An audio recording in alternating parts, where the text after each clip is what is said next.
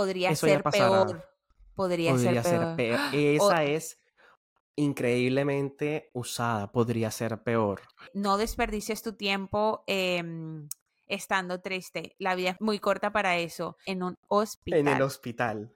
eh, se ha ido malinterpretando pensando en que ahora todo es positivo y no hay que reconocer que existen las emociones negativas, que las emociones tienen unas funciones. Yo le puse, dije, reconocer que tenemos privilegio no nos quita el esfuerzo. Y la vieja se puto.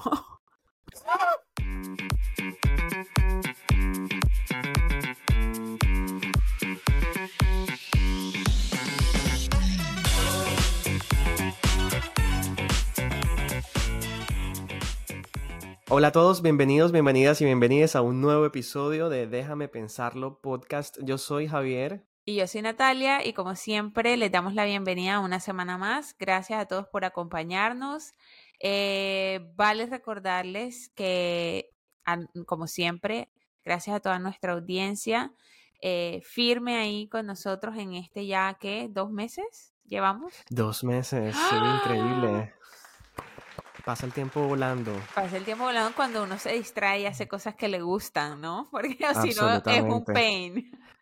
Sí, sí, aquí, aquí debo decir una frase que a mí me encanta. em, la aprendí en la, en la religión y es el tiempo pasa lento para los tristes. Y a mí Uh, esa frase fuerte. me quedó, me quedó aquí, me quedó fuerte aquí, marcada en mi pecho, porque es verdad, cuando uno empieza a disfrutar de la vida y las cosas de la vida, la vida se te va así, la vida se te va así. Javi, y creo que eh, eso va muy de la mano con lo que vamos a tocar el día de hoy. No sé si lo dijiste por casualidad o, Mera o, casualidad. o, lo- o lo tenías planeado, pero te quiero decir algo y es que todo va a estar bien, Javi. Todo Las va a estar bien, amigos y algo. amigas. Las cosas pasan por Buena algo. vibra solamente. Solamente buenas vibras, hay que vibrar alto. No, no hay lugar Así para los malos pensamientos. Entonces, Solo hay que estar agradecidos. Sí, con esto en mente quiero decirte que te suscribas, nos regales un cafecito para que te puedas enterar de todo lo que Déjame Pensarlo trae para ti, que vienen más episodios de cafecito. Y además de eso, eh, que nos des em, un compartir. eh, si te gusta este contenido, da- regálaselo a alguien para que esa persona no esté triste porque la vida es bella y vale la pena vivirla. Amén. Praise the Lord. Esto, chicos, lo estamos diciendo porque el tema de hoy precisamente es la llamada positividad tóxica. Em, entonces es un poco a forma de burla. Hoy queremos como expresarles eso de dónde viene, eh, un poco como de qué se trata y cuáles son como los efectos perjudiciales o, o sí, o algunos efectos nocivos un poco de estar como siempre vibra alto, más alto, no, más alto, porque nunca es suficiente y siempre tienes que estar feliz. Así es, amiga. Y definitivamente em, este tema es algo que pareciera muy, muy propio de la, de la psicología y de la psicoterapia y de la psicología clínica, pero en verdad es algo que vivimos, experimentamos todos los días. Todos los días estamos expuestos a estas frases, a, estas, a estos eh, reels, eh, TikToks, en que nos dicen todo es perfecto, todo va a estar bien, manifiesta lo que tú lo vas a lograr. Y em, bueno, la psicología tiene cosas por decir al respecto y cosas que definitivamente nos aterrizan en la realidad, em, porque definitivamente muchos de estos contenidos al final lo que terminan es haciendo más mal que bien. Exacto. Eh, y a mí al final del episodio, por si se me olvida, Javi, para que me, ayudes ahí a recordar, me gustaría meter algo que es como, como una sugerencia o un llamado que se hace de todas estas nuevas terapias de la tercera generación eh, hacia cómo deberíamos entonces ver el, el tema de la, de la positividad, el tema de la, del enfrentar las cosas al diario, porque ahora tampoco es como todo es miserable y nada me va a salir, sino que es una delgada línea entre lo positivo y el, y el, el aferrarme a alguna esperanza o algún deseo o algún valor que yo tengo y llevarlo hasta el otro extremo que es la crítica que traemos hoy que un poco las redes sociales eh, están difundidas de eso sobre todo de lo veo mucho en contenido no psicológico. O sea, sí hay psicólogos que lo promueven, pero hay mucho contenido no psicológico, como que mi terapeuta me dijo que esto del journaling y manifestar, y entonces como que ahí es donde veo que se está tergiversando un poco la, O como dicen por la ahí, el situación. Lucky Girl Syndrome de Ay, ciertos influencers. ay, no Yo soy él. culpable. Yo soy culpable ¿Por porque yo qué? sigo a una influencer que pas- se la pasa diciendo eso y, y la mujer es, mejor dicho, cuna de oro, eh, Ya ha yo sé logrado quién todo lo que es. ha quesi- ha querido en la vida, es una mujer hermosa, eh, get ready with me, bla, bla, bla, bla, bla. E- Y, y me siento, me siento como ese mi guilty pleasure, la verdad. Ah, que, sí, sí, pero no, ella dice eso y yo cuando lo dice, acá, o sea, no es así, tú tienes unas condiciones de vida que te han llevado a donde estás. yo una vez a ella, yo creo que sé quién es, pero no quiero decir el nombre porque ya Sí, sí. ella, ella Yo creo que la me, gente sabe. ella me, me respondió un comentario en TikTok eh, porque yo le dije, ella, ella estaba diciendo como que, que la criticaban mucho por porque ay sí, pero como no, si tú eres cuna de oro, por eso has logrado todo lo que has logrado, entonces ella hizo un video diciendo todo lo que se había esforzado para llegar donde estaba. Ajá. Entonces yo le puse, ay no, yo le puse, dije, em, eh, reconocer que tenemos privilegio no nos quita el esfuerzo. Y la vieja se putó. Pero te quiero que, decir que esa frase está on fire. claro, O porque es que también este tema de la positividad tóxica, yo te lo decía anoche, eh, cuando Javi y yo como preparamos nuestro episodio o hablamos como de, hey, mira, mira este video, comentemos de esto. Yo le comentaba anoche como que, Javi, recuérdame hablar del privilegio, porque es que vivir en vibra alta implica tener un privilegio para poder hacerlo, porque em, si yo tengo mis necesidades básicas insatisfechas, ah, no puedo fucking vibrar alto, ¿ya? total, total.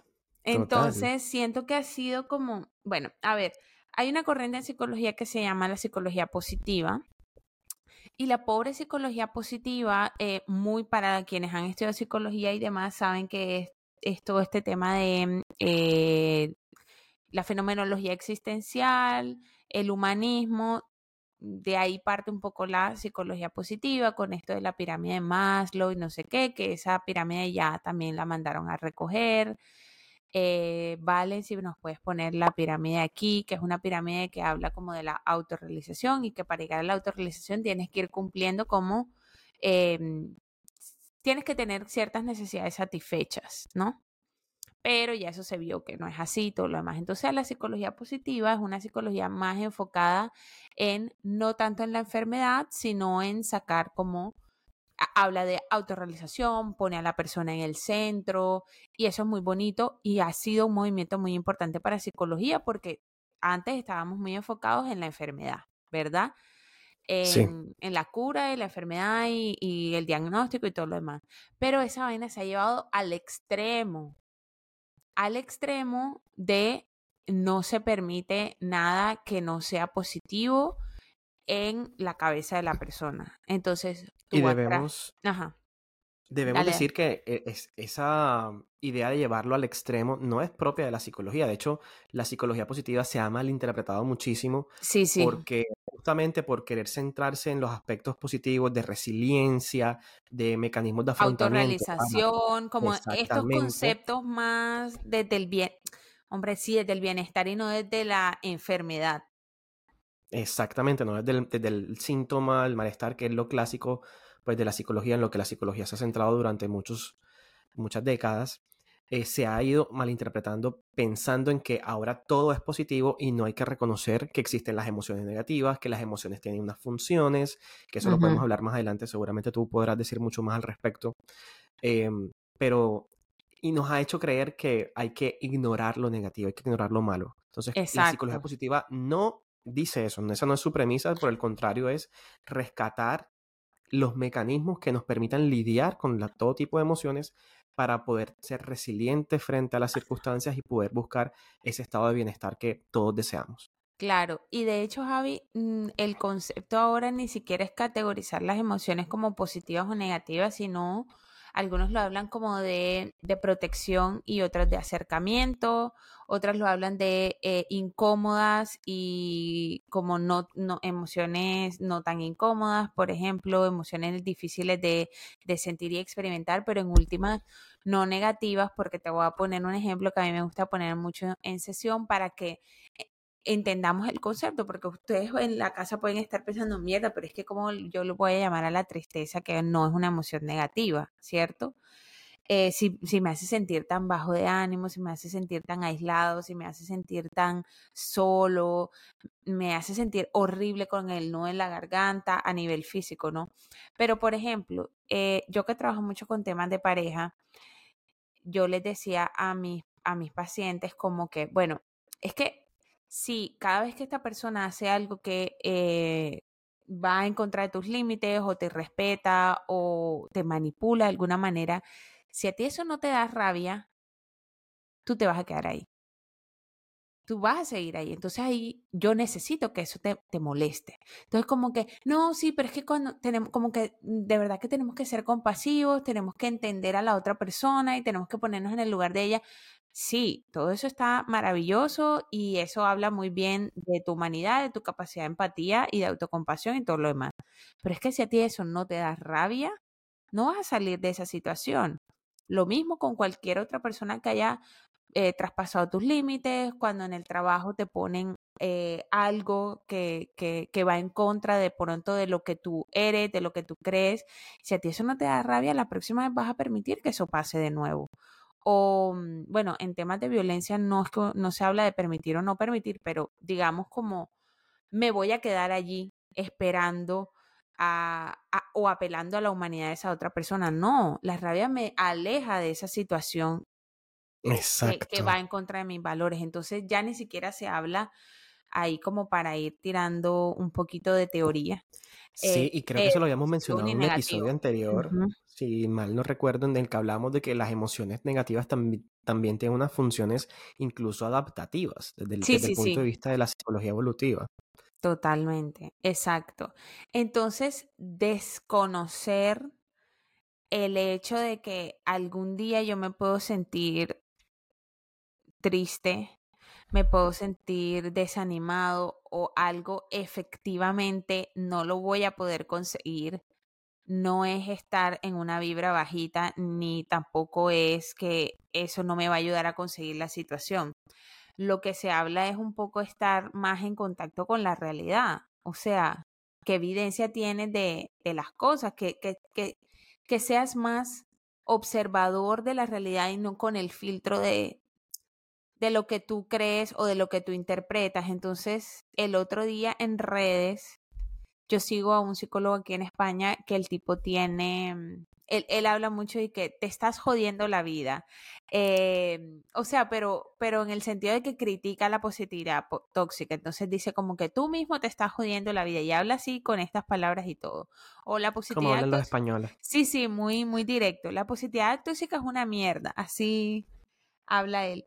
Y estaba, imagínate, quiero que tú me digas qué opinas de esto. Estaba mostrando que en un hospital aquí, no sé dónde, en qué ciudad, pero habían letreros y que sonríe. Eh, la vida es para vivirla. Eh, no desperdicies tu tiempo eh, estando triste. La vida es muy larga para eso, muy corta para eso. Eh, y que la vida, y que tú escoges los colores como quieres colorear tu vida. Y el man lo subía a, a Instagram en sus historias en un hospital. En el hospital. En el hospital. Exacto. ¿Cómo te La parece? ironía. Sí, y, ah, y después se fue a tomar un café. Como y en dicen. El... Ajá. Ajá. No, sigue, sigue. Ah, que se, digo que después se fue a tomar un café y en la, en la taza del hospital, es que el hospital estaba posita, positivado por todos lados, decía, es que, y que después de esta taza, y que ahora sí puedo ser feliz, después de esta taza todo va a ser, estar bien, y el man riendo así que, así como me acaban de diagnosticar cáncer y ya me tomé Cáncer. la taza y ya se me fue.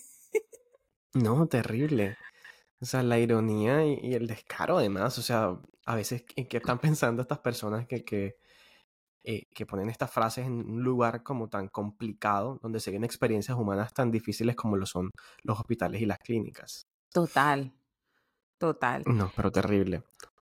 ¿Qué ibas a, ajá, ¿qué ibas a decir? Sí, no, iba, iba como a rebobinar un poco el asunto del tema porque entramos duro, pero ¿qué, ¿qué mencionamos? ¿A qué nos referimos cuando hablamos de positividad tóxica? Porque a veces también existe una delgada línea entre lo que es tener una buena actitud frente a la vida y una actitud de resiliencia y una actitud de, de echar para adelante, que eso está muy bien, y el extremo de la positividad tóxica. Mm. ¿Tú qué opinas al respecto? ¿Dónde ponemos la línea? Y yo creo que eso sí es muy importante porque tampoco el llamado ahora es eh, al pesimismo o a la negatividad. Eh, eh, la positividad se vuelve tóxica, yo creo, cuando hay el desconocimiento de algo que es tan humano como el sufrimiento, el dolor.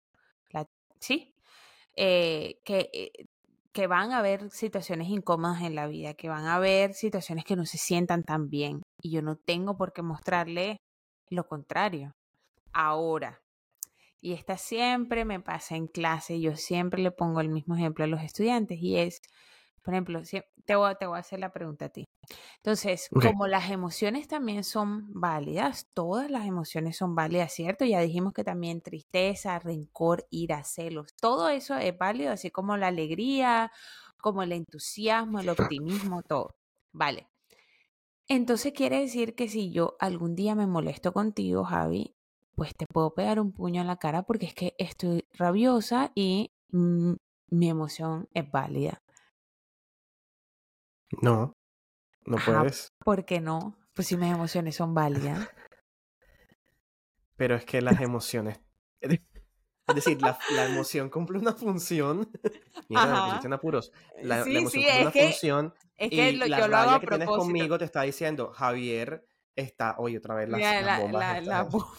La, me, tengo que calmar con las manos en, este, en esta grabación. Sí, sí, sí. Este, Javier me está agrediendo. Eh, no, no, tú no me estás agrediendo.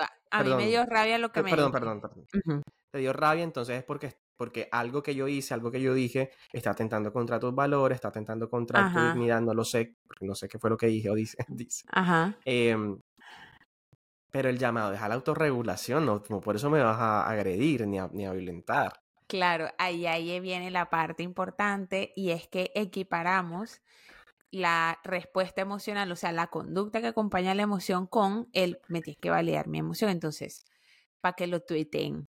Las emociones son válidas, pero no siempre son válidas las conductas que acompañan a la emoción, sí. Y eso es lo que Javi nos estaba diciendo. Entonces, no es que ahora, ay, no, yo reacciono así, yo reacciono así, es que me dio rabia y se instrumentaliza la emoción eh, y la, la, la, lo que los psicólogos a veces hablamos de, ay, de que hay que validar, de que no sé qué, eh, para justificar mis acciones que atentan en contra del otro. Y aquí me estoy poniendo heavy con lo del puño, pero digamos que yo te apliqué eh, la llamada ley del hielo, que no sé si la has escuchado. Claro, claro. Que, me, no me, ofendiste. que me ignoras. Me em, ofendiste, entonces eh, me abro y, y, sin cero responsabilidad con Javier, me abro y, y, le manipulo con el silencio. Entonces, sí, tu rabia es válida, te pudo haber dado mucha rabia, pero óyeme, mm, eh, por favor, eh, lo que acompaña la emoción es también tiene que ser algo, digamos, que no atente contra, contra la otra persona. Eso no necesariamente siempre va a ser válido. Y sabes que esa es la excusa que utilizan muchos, y esto tú lo sabes mucho más que yo, esa es la excusa que utilizan muchos de las ah, personas violentas en las relaciones de pareja para manipular emocionalmente a, los, a su pareja, ¿no? Sí, sí, sí, sí, o, para justificar una conducta agresiva. Entonces, ¿sabes qué? Es que, ay, mi amor, tú te lo buscaste, mira, es que tú no debes eh, ponerme de mal genio porque tú sabes cómo me pongo. Tú sabes que eso a mí me da celos. Entonces, claro, y, los, y todo lo que es, creo que de ahí viene eh, la, a ver, porque yo también, no sé tú qué piensas, Javi, pero yo también siento que este tema del positivismo ha surgido como una respuesta de mierda, es que estamos como enfocados siempre en lo malo, en lo negativo.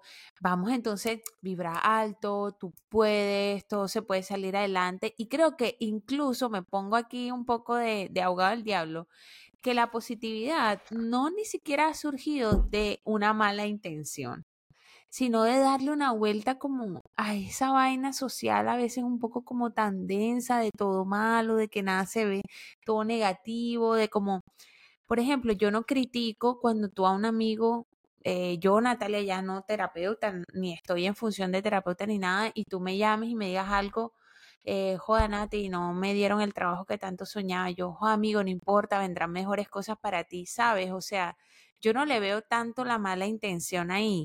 Yo no estoy ejerciendo ahí como, como terapeuta, sencillamente estoy acompañando y se me ocurrió esa frase, ahora no me voy a castigar porque, mierda, positividad tóxica. Entonces siento que viene un poco de ahí, no sé tú cómo lo ves. Yo estoy de acuerdo con eso. Em, sin embargo, todo el tema de la positividad tóxica radica, como tú lo decías al principio, en que no se deben negar, eh, ignorar o dejar en un segundo plano las emociones, las emociones negativas o lo que asociamos tradicionalmente con, exactamente, con emociones negativas porque justamente eso es lo que va a traer malestar y represión, utilizando términos psicológicos. Entonces, por ejemplo, yo creo que hay que educar a la gente en, que, en cómo uno puede reaccionar cuando una persona se siente mal y no empezar a decirle, ay, mira, eh, esto y lo otro, las cosas van a estar bien, la vida sigue, Dios sabe cómo hace sus cosas. Es primero que todo validar la emoción que está sintiendo la otra persona. Entonces, si, si tú, poniendo el mismo caso, a mí me gustaría de pronto que tú me dijeras, Javi, entiendo tu frustración, sé que querías mucho ese trabajo, eh, sé que te esforzaste mucho y por eso te sientes frustrado, eso es muy comprensible. Em, no es la única oportunidad que vas a tener para obtener, lograr lo que quieres, van a haber otras oportunidades más y bla, bla, bla, bla, bla, bla, bla, bla. Ahí sí, lo positivo, ¿no? Entonces como que primero te valido la emoción, te reconozco que estás sintiendo cosas que te hacen sentir mal incómodo, que, incómodo, exactamente, y luego te digo, ven acá, pero no es el fin del mundo, la vida sigue, van a haber múltiples oportunidades y, no te quedes en el barro, ¿no? Como la frase que uno siempre dice, como que, em, ay, se me olvidó, como que si estás en el piso, no, no, no te quedes revuelto en el piso, sino que listo. No, tienes que estar en el piso un tiempo, está en el piso un tiempo, pero luego levántate y continúa. No, no estoy seguro de cuál es como la frase que asociamos a, a, esa, a esa idea de que está bien que si te caes y estás mal, está mal un tiempo, pero luego sigue con la vida. Claro. Entonces yo por eso justo decía, por esa, esa intención de querer como que, que la persona eh, vea a otro lado las cosas, intente de pronto conectarse con, con las cosas que le gustan, que no se quede ahí en el piso, como tú decías, puede que haya surgido este movimiento de positividad tóxica, pero que de ninguna manera, que es lo que queremos venir a discutir acá, es una corriente psicológica porque en psicología lo abordamos justo como Javier lo acaba de mencionar, validando la emoción, validando a esa persona sintiente de esa emoción, ¿sí? Y no necesariamente validando la conducta que acompaña esa emoción. Ahora, también a qué nos lleva la positividad tóxica? Al cualquier cosa que me genere el mínimo malestar, se va.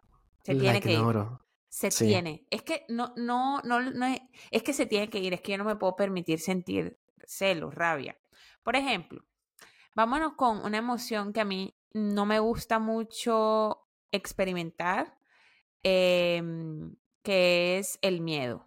Es, creo que es de las emociones más incómodas para mí. Para algunas personas será la rabia, para otras personas será el, los celos, que de hecho también es una emoción que la gente le huye mucho porque si hay seguridad, no tienes por qué sentir celos. Lo cual ayer estaba discutiendo eso con Bárbara, eh, que ya la hemos mencionado aquí varias veces, síganla, eh, gran colega de ambos. Eh, estábamos discutiendo eso con Bárbara de ven acá Vayan a ver los clips que Nati está grabando con Bárbara. Ay, sí. en Bárbaramente, claro que sí. Bárbaramente, que Barbie tiene su canal también. Y ayer justo estábamos hablando de celos y yo le decía, ¿Tú qué piensas?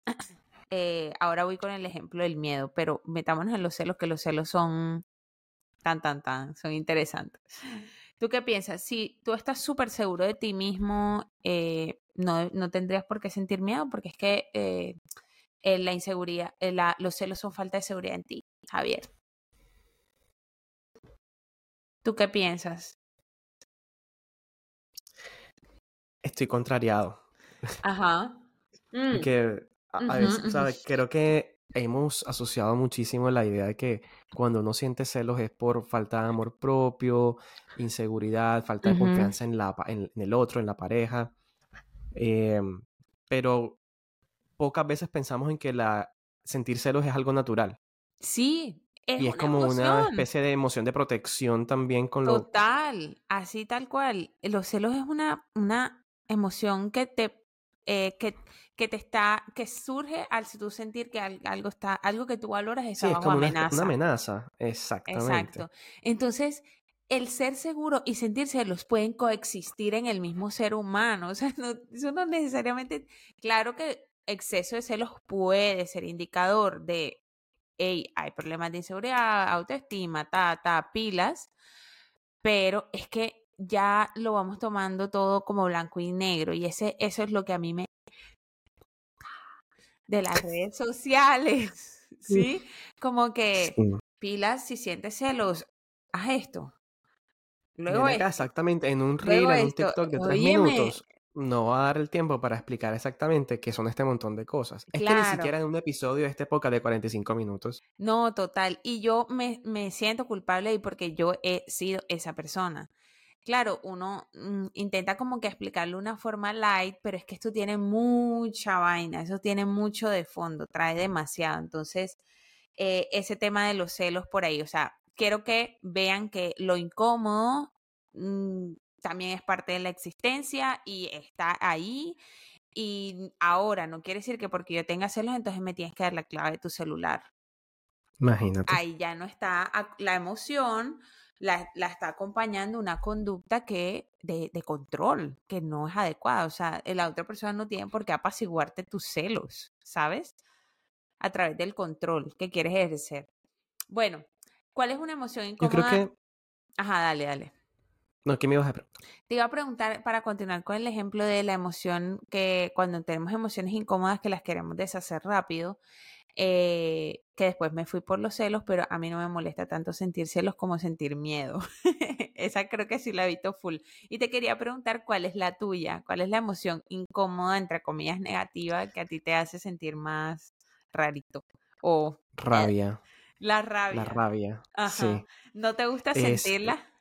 No me gusta sentirla porque además pienso que no me pertenece. Es decir, siento que no es como yo me percibo a mí mismo. Cuando yo tengo rabia, puedo, puedo llegar a ser muy hiriente, puedo llegar a ser incluso a veces, digamos, agresivo con las palabras, nunca con el cuerpo, pero sí con las palabras, y puedo llegar a herir personas. Entonces, eh, evito sentir rabia. Cuando ah, veo que algo me empieza a dar rabia, empiezo a respirar y a decir, vamos, todo va a estar bien, vamos a escuchar, vamos a calmarnos. Cuando, cuando conduzco, cuando manejo, es una de las cosas que más se me despierta. Ay, qué risa, no te pinto, no te pinto. A veces, como la, mayoría de las veces voy solo, empiezo a decir cosas horribles y, groserías inclusive. Entonces, después me, me siento súper mal por haber sentido rabia. Claro. Me siento, me siento mal y como, este no soy yo, porque, no soy, soy así, no soy, no, soy yo. Exacto. claro. Y ahí es donde evitamos de cualquier manera y además nos juzgamos por experimentar una emoción que viene del hecho de decir, mierda, esto que está aquí me parece injusto, es una violación de las normas de tránsito, no lo quiero vivir, qué molestia. Entonces yo a veces le digo a mis pacientes, así muy, porque ustedes así como me ven aquí, yo soy en mis consultas, hay gente que le gustará, hay gente que no le gustará, pero, o sea, que mamo gallo, digo chistes, acompaño a mis pacientes, si se ríen, yo me río y así. Pero yo a veces le digo a mis pacientes, por ejemplo, que me cuente alguna, ay Natalia, no me salió el trabajo, Estoy diciendo un ejemplo cualquiera, no me refiero a una paciente en particular. Y me siento súper triste, necesito, por eso te pedí sesión, porque necesito ver cómo ya no sentirme así. Y yo le ay, cuando no le niegan un trabajo, uno se muere de la risa. ¿O qué? ¿Qué hace? Se, se, se, se, le da una carcajada, hacemos una fiesta, claro, si yo tuve... Vamos a celebrar que no conseguí el trabajo. Ajá, si me pasara lo mismo, yo estaría igual o peor, estaría llorando, estaría...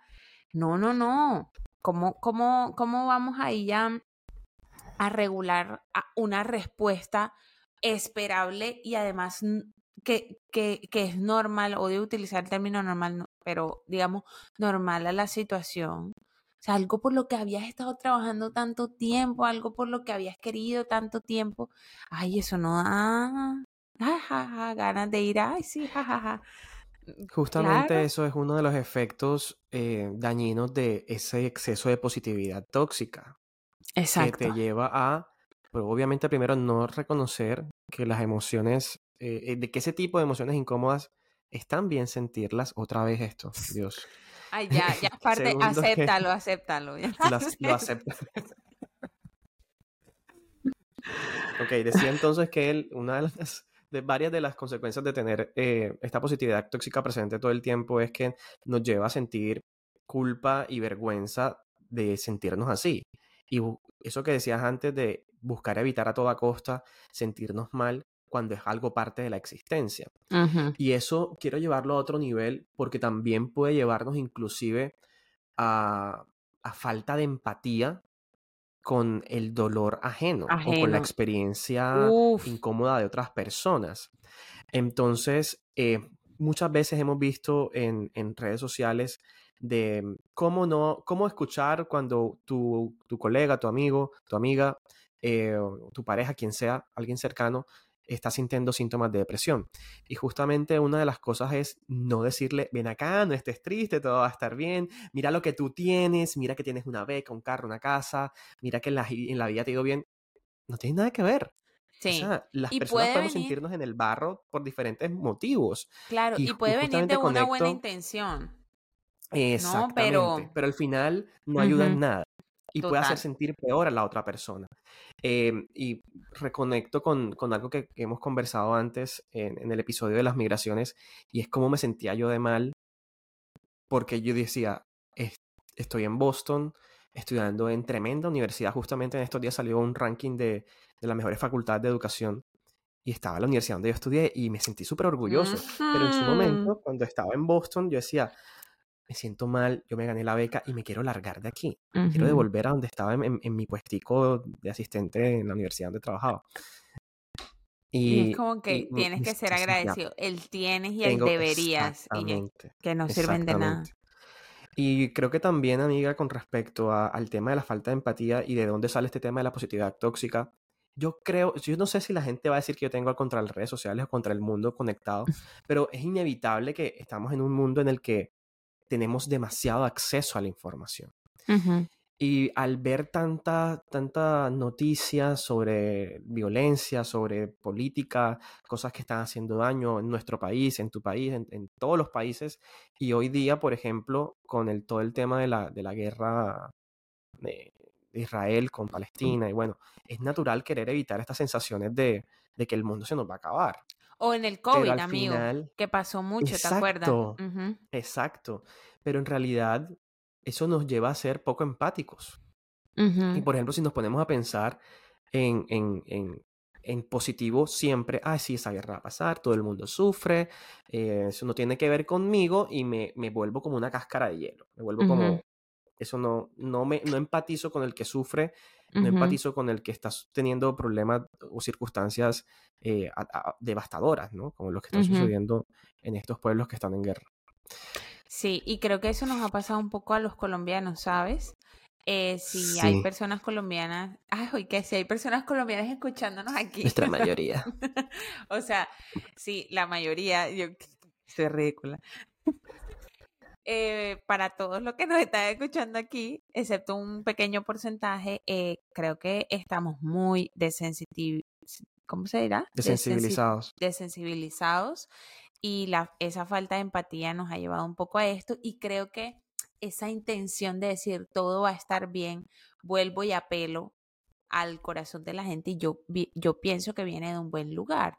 Pero lo que queremos mostrarles aquí es un poco lo que Javier ya ha clasificado y es uno, no viene de la psicología positiva y eso no es psicología positiva. Ahora al final hablamos de unos conceptos importantes que sí hay que tener en cuenta, que sí son de psicología y cómo se diferencian de esa positividad tóxica y dos, que puede hacer más daño en realidad. O sea que, bien, viene de un buen lugar, tal vez no lo estás haciendo para dañar ni para frustrar al otro, pero viene, eh, puede causar más daño y tres, marca, como yo estoy en esta vibra tan alta, eh, no concibo el dolor ni mío ni el ajeno. Y eso, uy, perder el tema de la empatía es heavy. Es totalmente... Es lo que no podemos hacer. No. O sea, la empatía es una de las, de las eh, emociones o capacidades que nos hace humanos, humano yo que creo. nos hace humanos. Sí, Así es, la capacidad de ponernos en, el- en, el, en la posición del otro. Eh, y bueno, sí. yo estaba pensando en darle a nuestra audiencia cómo ayudar a identificar situaciones de positividad tóxica, tanto en nosotros mismos como en otros. Como por ejemplo, eh, ya hemos hablado de eh, ignorar emociones negativas o incómodas. No Habíamos hablado de sentirnos culpables. Otra vez. ¿Qué pasa? Perdón. Yo voy a, voy a buscar la manera de, de- para el próximo episodio Eh, No desactivar los con los globitos. Salieron globos. Sí, salieron unos globos, tú todo serio ahí los globitos y que... Ajá, perdón, Oye, volvamos al, este sistema no me toma en serio. Em, decía entonces que, ¿cómo identificar positividad, Ujú. tox- positividad tóxica en uno mismo cuando no queremos afrontar emociones negativas o incómodas? Cuando nos sentimos culpables por experimentarlas, cuando estamos tratando de imponerle a los demás que piensen en positivo. Te voy a decir una que yo considero amigo y es eh, cuando creo que soy mi emoción. Es decir, Javier sintió rabia, siente rabia y él se Esto. clasifica a partir de la emoción y es como que Javier, joder, eres una mierda, ¿cómo se te ocurre sentir rabia por esto? ¿Y qué? Who cares? Me da rabia eso y, y a mí me da rabia otras cosas, eh, a mí me da celos otras cosas, a mí me da miedo otras cosas, o sea, ¿quién es la, la moral de las emociones aquí para decirte qué te tiene que dar qué? Entonces cuando te, te, juzgas a partir de, un, de, un- de una emoción, creo que eso es supremamente devastador. Devastador, vaya. nunca, nunca va a envejecer esa, esa experiencia en, en, ese, en, en ese acento latino español, vaya. Decíamos entonces que también, por ejemplo, las personas que minimizan la vulnerabilidad de otras personas cuando expresan sus emociones negativas. Como que, ay, no, no te sientas así, sal de, es, no, esa, eh, Ah, solamente ya, buenas ya, ya, ya. vibras, como que tratan de Sí. minimizar al, al que otro esté, digamos, expresando algo negativo. Eso me parece terrible también. Sí. O sea, como avergonzar al otro porque muestra sus, su vulnerabilidad. Sería chévere también que nos volvamos a ver intensamente, Inside Out. Ey, Porque... Ay, espérate, del revés, aquí en, en España, ya mis estudiantes me corrigieron.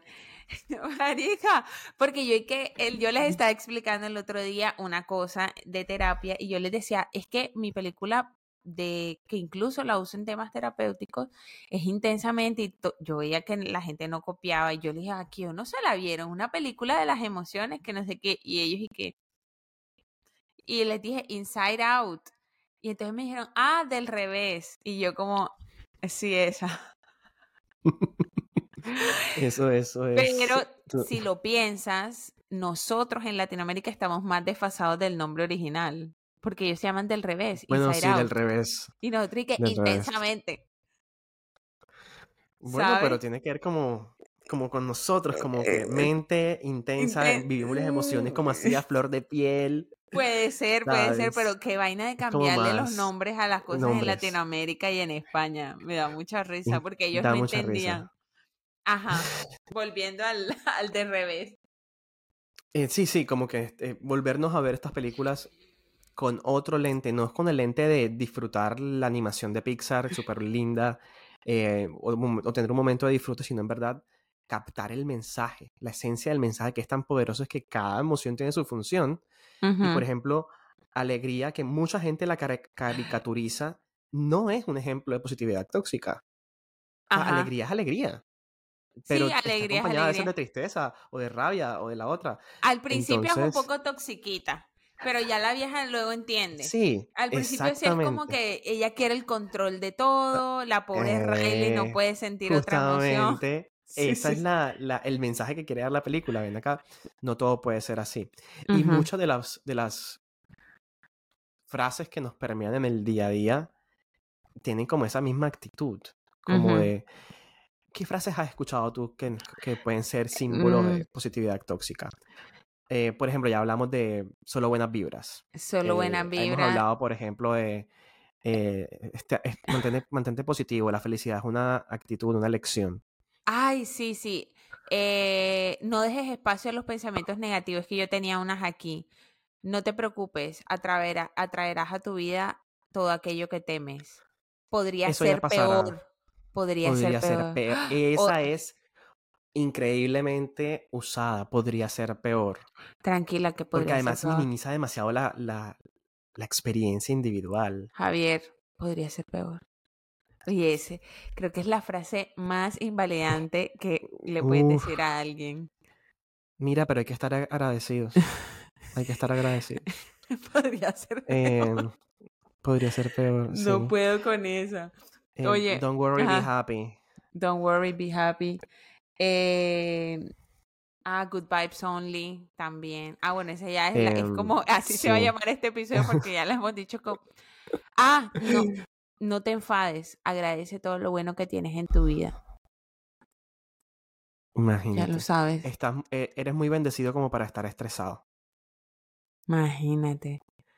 Mira, imagínate, te voy a contar una anécdota full personal. Em, mi mamá, eh, obviamente no lo hacía desde la, no lo hacía desde la mala intención, pero ella eh, estaba como full en, no- ¿cómo decirlo? Como que no en contra que uno llorara de ella, no es que no me dijera no llores, pero siempre intentaba como consolarme muy pronto si yo alguna vez me ponía a llorar y yo lloro mucho, o sea, mucho, por felicidad, por tristeza, por lo que sea. Em, entonces yo de, a veces decía como que, ay, no quiero que mi mamá se sienta incómoda, pero no porque ella me lo pedía, sino porque yo la, había, yo la veía como, la percibía muy afanada eh, de consolarme cuando lloraba. Yo no me gustaba llorar enfrente a ella, entonces me daba un dolor de garganta horrible y a mí todavía me da. Como Qué que horrible, cuando, amiga. antes de llorar me da como un, como un dolorcito de garganta, como que si Sí. no fuera como mi cuerpo como lo rechazara un poquito. Eh, pero era por, por el Es afán co- que yo esa veía a mi sensación mamá que uno le da cuando uno tiene nudo. ganas de llorar y te la aguantas. Exacto, Es horrible. exacto, exacto. Entonces, pero yo sé, obviamente no es desde la mala intención de mi mamá, mi mamá no fue una madre Sí. invalidante que yo te pueda decir, pero sí como desde su afán de, de, ay, no quiero que te sientas mal. Entonces yo a la vez de verla a ella que no quería que yo me sintiera mal, entonces es como que aguanto. Sí, sabes que a mí me pone mucho a pensar en, en mi propia experiencia. Yo eh, eh, tengo muy pocos recuerdos de mi infancia, pero una de las cosas que sí recuerdo es que cuando a mí me pasaba algo físico o no físico em, y tenía ganas de llorar, mis papás me decían, llora, otra vez esto. No, no te quise decir nada porque ya me acostumbré. Ya son bienvenidas al Voy a episodio. amarrarme las manos con unas esposas aquí abajo para no hacer ningún gesto. Eh, Ajá, sí, o tus sea, papás te, eh, te, te dejaban llora, llorar. llora, llora, está bien. Y, um, y desde su, eh, desde su experiencia, no sé si alguien les habrá dicho que eso estaba bien, si no sé qué pasó en su momento, pero ahora con todo el tema de la crianza respetuosa, a mí eso me parece súper lindo cuando las mamás, los papás, eh, bueno, quien esté criando en, en general, le, le ayuda al niño a reconocer su emoción y luego le dice, ay, estás triste por esto, tú querías seguir jugando, pero ya es hora de dormir, mañana vamos a seguir jugando. Mira y le dice, que "Mi- mi- sí, mi amor, llora, está bien, pero ya a vamos mí a me dormir. fa- a mí me fascina el tema de la crianza respetuosa y creo que hay mucha burlita al respecto porque entonces la gente dice, ¿sí o Demasiada. no? La gente Sí, dice como sí. que, ay, ahora los niños hacen lo que sea, y que, ay, ve, eh, pe- eh, me pegó un puño, no importa, papito, pégame otro. ¿Quién dijo que eso es crianza respetuosa? No, Es el hay reconocimiento muchas misconcepciones al respecto. Exacto. Sí, Y eso lo que va a hacer es crear personas más, eh, ¿cuál sería la palabra? como conscientes, conscientes, a nivel emocional, sí, emocional, el que nivel de la inteligencia falta. emocional, que totalmente. tanto falta. Y no llevarla al extremo de todo tiene que ser vibras altas y positivas, ni tampoco en el, en la satanización de la emoción incómoda, de la emoción que se siente eh, uncomfortable en el cuerpo, ¿no? totalmente. Amiga, bueno, para ir cerrando, quiero que retomemos eso que nos querías contar al principio del Sí, episodio para darle ya un cierre con broche de oro a lo que estamos conversando. Oh, no sé si con broche de oro, pero esta semana en clase, en clase con mis estudiantes de cuarto año, ya ellos casi psicólogos, estamos trabajando eh, un, un, concepto que ha traído las nuevas olas de terapias de tercera generación, como que lo ha reencauchado, por así decirlo, que es la la compasión y la autocompasión. Y es un concepto que a mí me fascina y que además utilizo mucho en terapia y que me ha servido mucho a mí también, porque eh, la compasión va más allá de la empatía. No es solamente reconocer emocionalmente al otro, sino la movilización hacia paliar el, un poco el sufrimiento, tanto propio como el ajeno. Entonces la autocompasión, en vez de ser vibras altas y todo aquí al 100 todo el tiempo, la, compasión nos viene a decir, mierda, hay cosas malas, hay cosas feas en la vida, hay cosas dolorosas. hay que reconocerlas, no es, no es sencillamente permitirnos sentir. Permitirnos sentir. No es que todo va a estar bien siempre, porque a veces en clase cuando, cuando está explicando, a mí me gusta mucho que los estudiantes me pregunten, porque así me doy cuenta como que miércoles el concepto no está tan claro, y me decían como que, oye, pero entonces eso también es desconocer la realidad, porque entonces es ponerlo todo positivo. No, yo les ponía un ejemplo que se los quiero dejar a ustedes para activar la, la compasión y, y sobre todo la autocompasión, que es la más difícil. Y yo les decía, a ver, cuando tú estás pasando por una situación dura, difícil, lo, primero que vas a hacer es criticarte a ti mismo. Es estúpida, ¿por qué no lo hiciste mejor? ¿Por qué no fuiste más grande, más fuerte, más alto, más no sé qué? Entonces, eh, yo les decía, bueno, y por ejemplo, ¿tú qué le dirías a un amigo? si estuviera pasando a un amigo muy querido, si estuviera pasando por una situación exactamente como la tuya. Y les ponía varios ejemplos. Si tu amigo no consigue el trabajo que quieres, ¿tú qué le dirías? No, que, que ya vendrán otras oportunidades, que, que lo hizo muy bien por intentarlo, que estuvo como, mm, mm, no sé, que, que, que estás orgulloso del esfuerzo que le puso a eso, que, que está bien que se esté sintiendo así y sobre todo eh, desde la autocompasión, una de las autoras que más eh, sonadas es, es Neff, que es una autora eh, norteamericana. Ella es quien más ha investigado sobre autocompasión.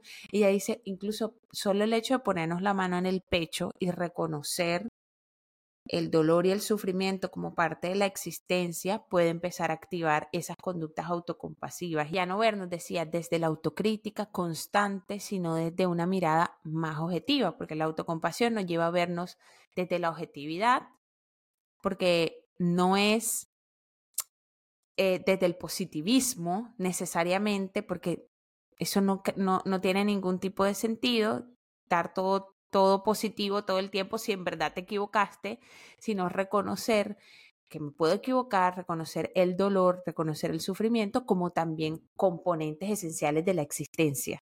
Entonces quería dejarles ese concepto de autocompasión que me encanta y que me ha servido mucho y que si les interesa eh, da para un episodio completo de cómo activar la autocompasión y la compasión hacia los demás.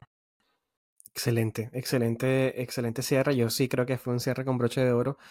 Y creo que es un concepto que debemos aplicar más en nuestra vida diaria con nosotros mismos, la autocompasión. Se nos olvida a veces ser luz para nosotros mismos. A veces podemos ser orientación, ser guía, ser apoyo para los demás, pero también con nosotros mismos podemos eh, reconocer nuestro propio esfuerzo, nuestro propio valor. Cuando una situación externa nos sucede que es una situación incómoda o negativa, eso no nos resta como persona, sino justamente se trata de reconocer qué es lo que me está haciendo sentir mal, por qué me está haciendo sentir mal, darme el valor y el esfuerzo que, que, que di y luego... Que di, exacto, y reconocerme, reconocerme eso. Yo me acuerdo que un profesor que nos dio clase a ti a mí decía, el esfuerzo no vale nada si no logras las cosas. Hombre, entiendo que en una sociedad donde te digan eso, que, y yo me lo creía, ¿no? Ahora, eh, en una sociedad donde te digan eso, surge algo como la positividad tóxica. Una sociedad donde tienes que ser cada vez más mejor, más competitivo, más lindo, más, más, más, rico, más, más sexy, más ta, ta, ta, ta, ta. Entiendo que surge algo como la positividad tóxica, pero les mostramos la cara psicológica y sí sustentada de la positividad tóxica que realmente vendría siendo la autocompasión, que no es el desconocimiento de lo negativo, sino el reconocimiento precisamente de eso negativo y el mirarte con, hombre, es que esto también puede ser parte de la existencia. Esa, ese sería como el mensaje. Ahora que dices lo de esfuerzo, el esfuerzo no es suficiente. Si no lo logras. ¿Te acuerdas de quién era? Eh, no, estoy conectando con lo que dijiste antes con el tema del privilegio. Y es que, ah, sí. acá, o sea, si tú comienzas aquí y alguien comienza aquí y tienen el mismo esfuerzo, ¿quién va a llegar más lejos? Sí, obvio. Es como decir el pobre es pobre porque quiere, ¿sabes? exactamente. Y de nuevo otra vez el Lucky Girl Syndrome de esta persona que al final está llegando a pensar, llevar, está llevando a pensar a las personas de que simplemente con mentalidad positiva, la ley de la atracción, y bueno, eso es otro episodio que podemos tener. Sí, nada que ver. Oye, nada que ver esa frase. Sí, es cierto. Que, el esfuerzo no vale como... Bueno, ah, ya vámonos porque ya, ya me dio ferrar. Muchísimas gracias a todos por quedarse hasta el final. Recuerden seguirnos en todas nuestras redes sociales, en Instagram, en TikTok, en YouTube, como Déjame Pensarlo Podcast. Síguenos en nuestras redes sociales a Nati y a mí y nos vemos la próxima semana en un nuevo episodio de Déjame Pensarlo. Chao. Adiós.